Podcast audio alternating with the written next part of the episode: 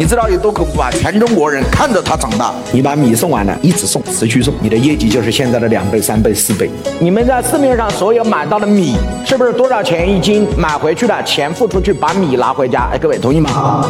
哎，你有没有遇到交一万块钱成为会员，然后每个月给你十二斤黑龙江五常的大米，然后配上红枣枸杞，还送你四天三夜的亲子游去当地，教你的孩子怎么插秧，教你的孩子怎么打谷子，教你的孩子怎么知道粮食怎么来的？二十四个月。零一天帮你交了两万块本金退给你，他现在在珠三角有十七万以上的会员，销售已经做到三四十个亿。传统的大米商就是进价多少卖多少赚中间的差价，哎各位同意吧？有人那个老道又在开始赚。那我靠什么赚钱呢？